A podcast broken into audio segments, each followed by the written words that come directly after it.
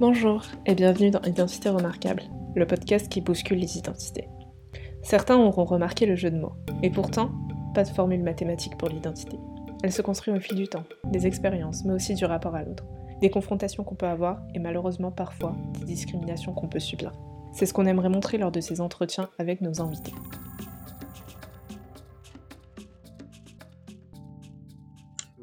Bonjour, je suis en, compagnie de Younes. Est-ce que tu pourrais te présenter? Je m'appelle euh, Younes, j'ai 22 ans et je vis à Montpellier. Montpellier, il doit faire beau là-bas, c'est sympa. Et euh, est-ce que tu identifies à une ou euh, plusieurs minorités? Oui, à plusieurs, plusieurs minorités. la première, la communauté maghrébine, et la deuxième, la communauté gay. Donc dans ce podcast, on va approfondir le sujet de la famille, de l'identité finalement diverse vis-à-vis de sa famille et comment on peut le vivre et comment on peut évoluer dans ce contexte-là. Mmh et du coup, j'aurais des questions pour toi. déjà, depuis quand finalement tu sais que tu es gay? Je dirais depuis mes, mes, mes 16 ans. Donc j'étais en seconde. Et avant ça, il y avait un petit peu des signes avant-coureurs que j'avais un peu ignorés. Donc la prise de conscience, la prise de conscience s'est fait quand j'avais 16 ans en seconde. Mais je m'en étais rendu compte un petit peu plus tôt. Je dirais vers un an avant, 15 ans. Et du coup, est-ce que tu te sentais peut-être différent des autres, plus jeunes, vis-à-vis de ça ou pas? Euh, Oui, totalement. Bah, d'une part par rapport à mes amis, parce que j'étais le seul euh, par rapport à, bah, oui, par rapport à mes amis euh, qui étaient qui étaient gays, et en plus aussi il y a eu une différence euh, avec ma famille. Par rapport à ma famille, c'est très compliqué dans le sens où être gay c'est déjà difficile à, à, à, assumer, à vivre, à porter. Euh, donc quand on vient d'une d'une famille qui est assez traditionnaliste, religieuse, ça, ça met une pression supplémentaire. D'accord. Ça met une pression supplémentaire et une pression mentale, du coup, j'imagine. Niveau santé mentale, ça allait? Surtout mentale. Il y a eu des périodes de stress, dans le sens où euh, c'était aussi. Euh, j'avais peur que ma famille le découvre, parce que s'il le découvrait, il pouvait y avoir de grosses conséquences. Et en plus, euh, 16 ans, c'est un âge où c'est difficile de s'assumer. Donc, euh, oui, c'était une période assez intense euh, mentalement. Ok. Et est-ce que à cause de finalement ces ces, ces, on va dire ces pressions mentales-là, t'as pas eu des envies de te refouler du coup? De te refouler? Euh, Oui, oui, bah, totalement. Euh, oui, totalement. Alors, euh, bah, je m'assumais pas avant mes 18 ans, donc ça a quand même pris deux ans. Et c'est vrai qu'avec toute cette pression, c'est c'est difficile de, de faire comme si tout allait bien. Donc euh, oui, il y a eu une petite période où en effet, euh, je me suis un peu euh, éloigné du reste du monde, on va dire. Et est-ce que tu l'avais dit à tes amis ou à l'école, je ne sais pas? Alors, euh, quand je l'ai su, non. Ça a pris 2-3 ans avant de pouvoir en parler à des amis. Et euh, j'en ai parlé, oui, à des amis, mais euh, donc ouais, vers mes 19 ans. Et du coup, j'imagine que tu n'as jamais voulu le dire à ta famille? Non, jamais.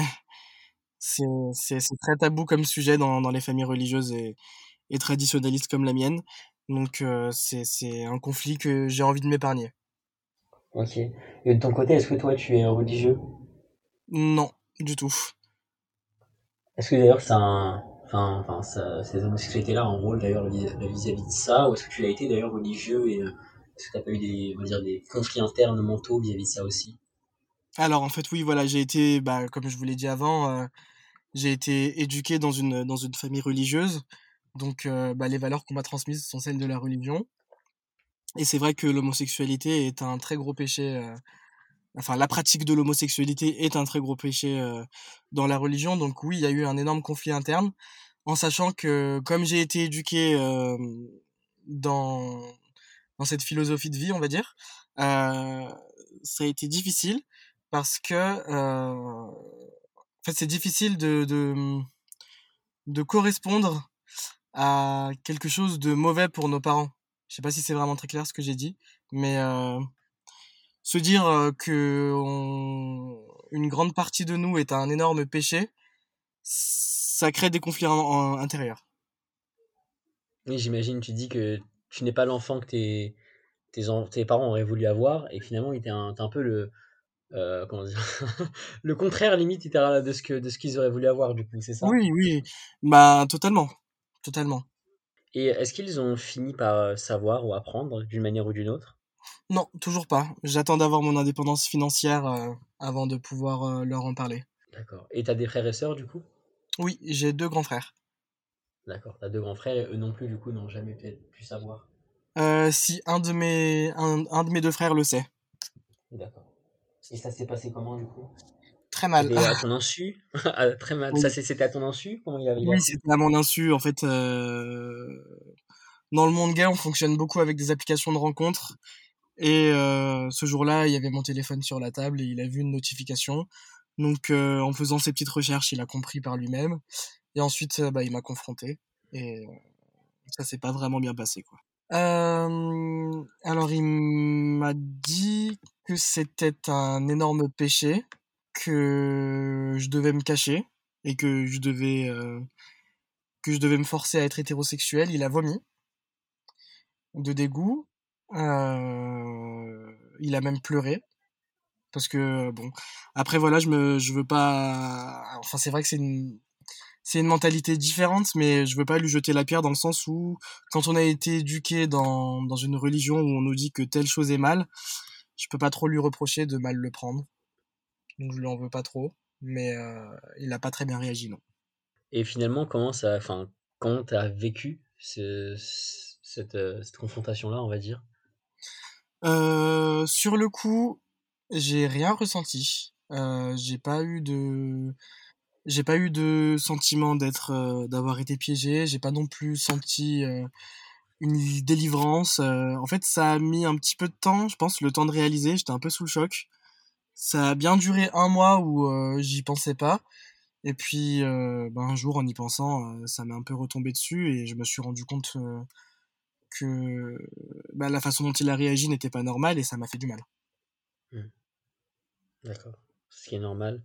Et euh, du coup, vous en êtes tout aujourd'hui dans ta relation avec euh, ton frère? Euh, Alors voilà, avec mon frère, ce qui est étonnant, c'est que rien n'a changé. depuis cette discussion, on n'en a jamais reparlé et dès le lendemain, il, est, il était normal, il m'a pas ça a pas ça a rien changé il rigolait toujours avec moi on partage toujours voilà je suis assez proche de mon frère on se confie des choses et ça a pas empêché de euh, que cela continue en fait tout simplement. D'accord. Et ça a peut-être aussi, aussi été un, on un signe positif pour toi non de se dire que ton frère a finalement le lendemain a, a commencé à réagir, à réagir de nouveau comme avant? Se dire que peut-être euh, il y avait un espoir pour le reste de ta famille?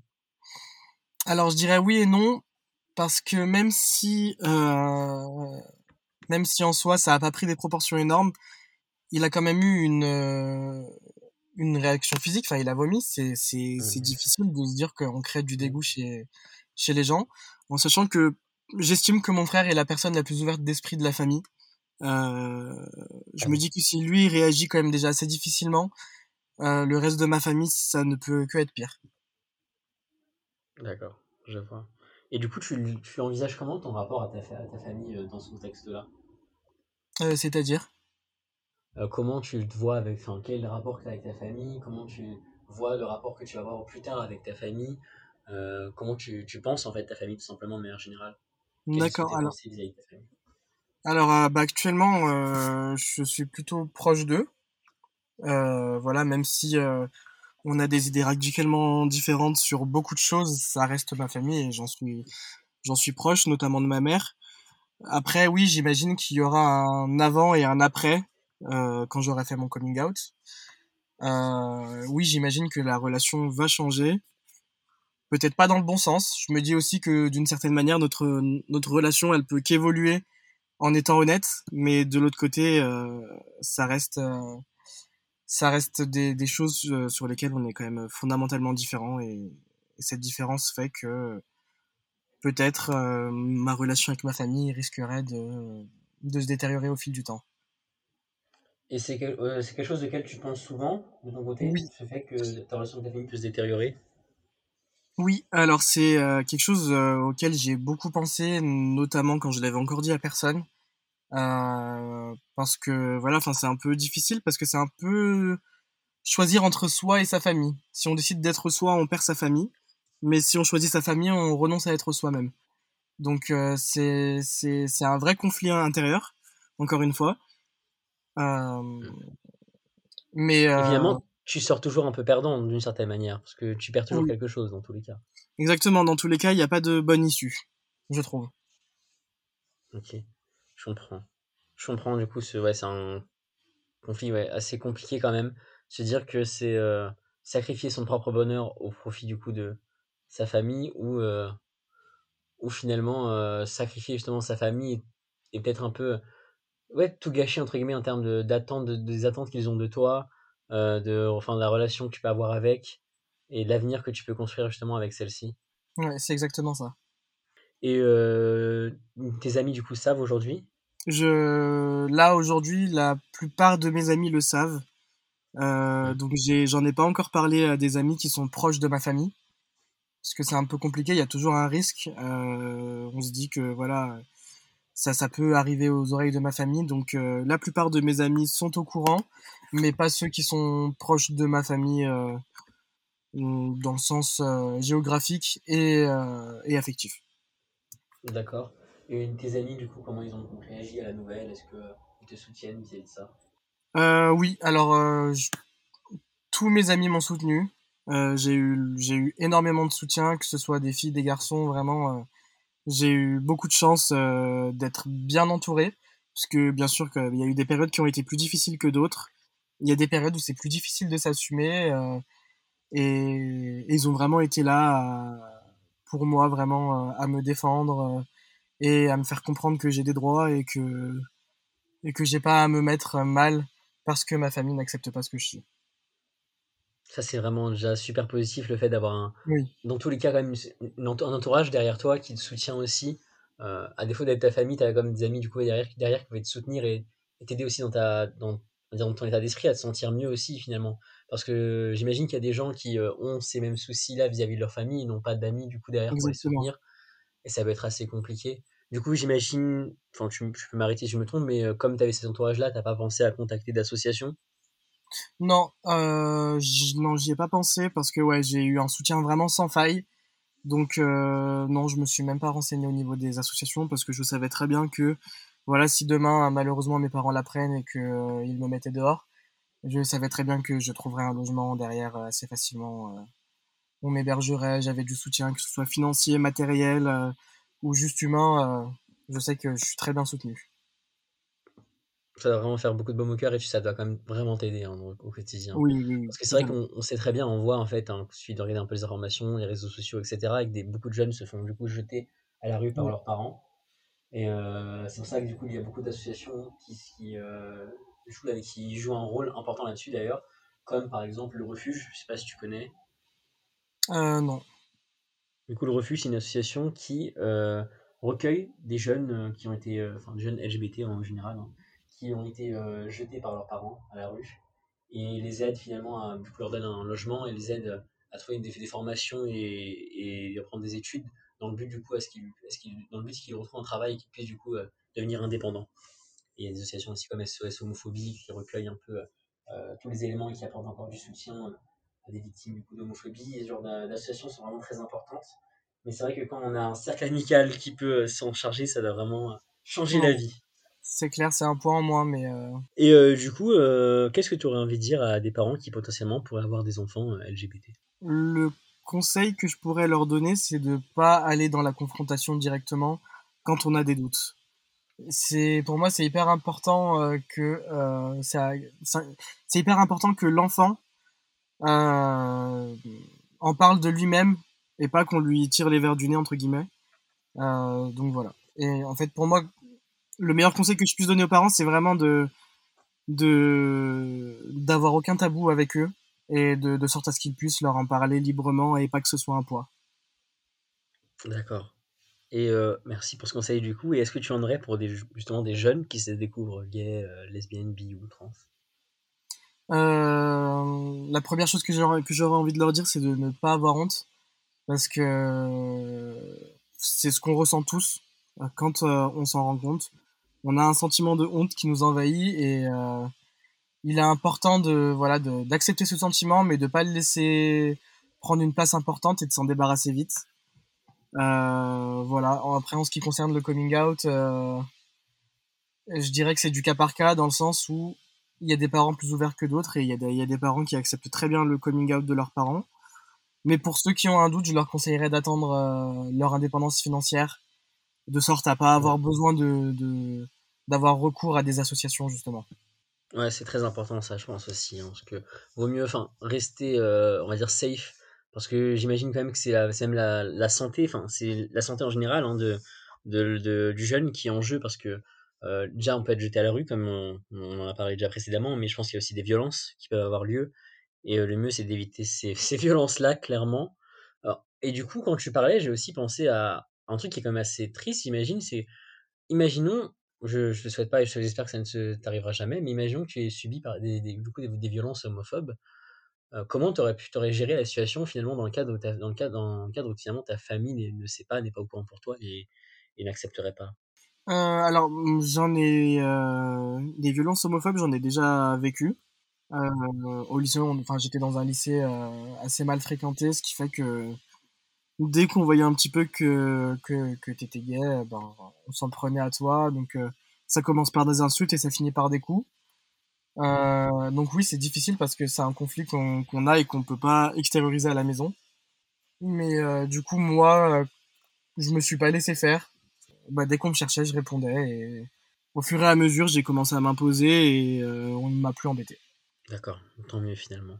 Mais c'est vrai que c'est assez problématique de se dire que des jeunes peuvent être harcelés et euh, du fait, du coup, cet environnement-là pas propice, euh, ils ne vont rien dire et finalement continuer à subir. Ouais, totalement. J'espère que ça va s'arranger avec les, les, générations euh, à venir. Mais c'est vrai que c'est un, un, problème qui est toujours d'actualité.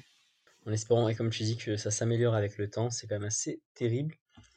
Et j'espère, oui, enfin, que du coup, avec une nouvelle génération, les parents aussi seront plus acceptants et, oui, et tolérants. Je ne sais même pas si tolérant le terme en plus, mais euh, ça devrait même pas être un problème ou quoi que ce soit. Non, je suis d'accord avec toi. Donc, euh, en espérant que du coup ça change avec les années, que l'homophobie de rue déjà n'existe plus, les agressions n'existent plus, mais que l'homophobie aussi en, interne dans la famille aussi euh, n'existe plus parce que ça doit quand même causer énormément de trauma, trauma dans le sens où du coup tu ne peux pas t'assumer, mais au-delà de ça, oui, comme tu as dit, tous les traumas psychologiques que tu dois avoir, c'est quand même assez compliqué à gérer quoi, si, si jeune. Et c'est pour ça, d'ailleurs, j'avais lu une statistique, je sais plus, je l'ai plus en tête, mais que d'une manière générale, les, euh, les enfants en fait homosexuels se suicident bien plus que la moyenne. Donc clairement, il y, a un lien là-dedans. bah écoute, je te remercie du coup euh, pour euh, ton témoignage hein, qui a été vraiment très instructif. et j'espère que tout se passera au mieux pour toi dans ta vie à l'avenir. bah, c'est gentil, merci beaucoup.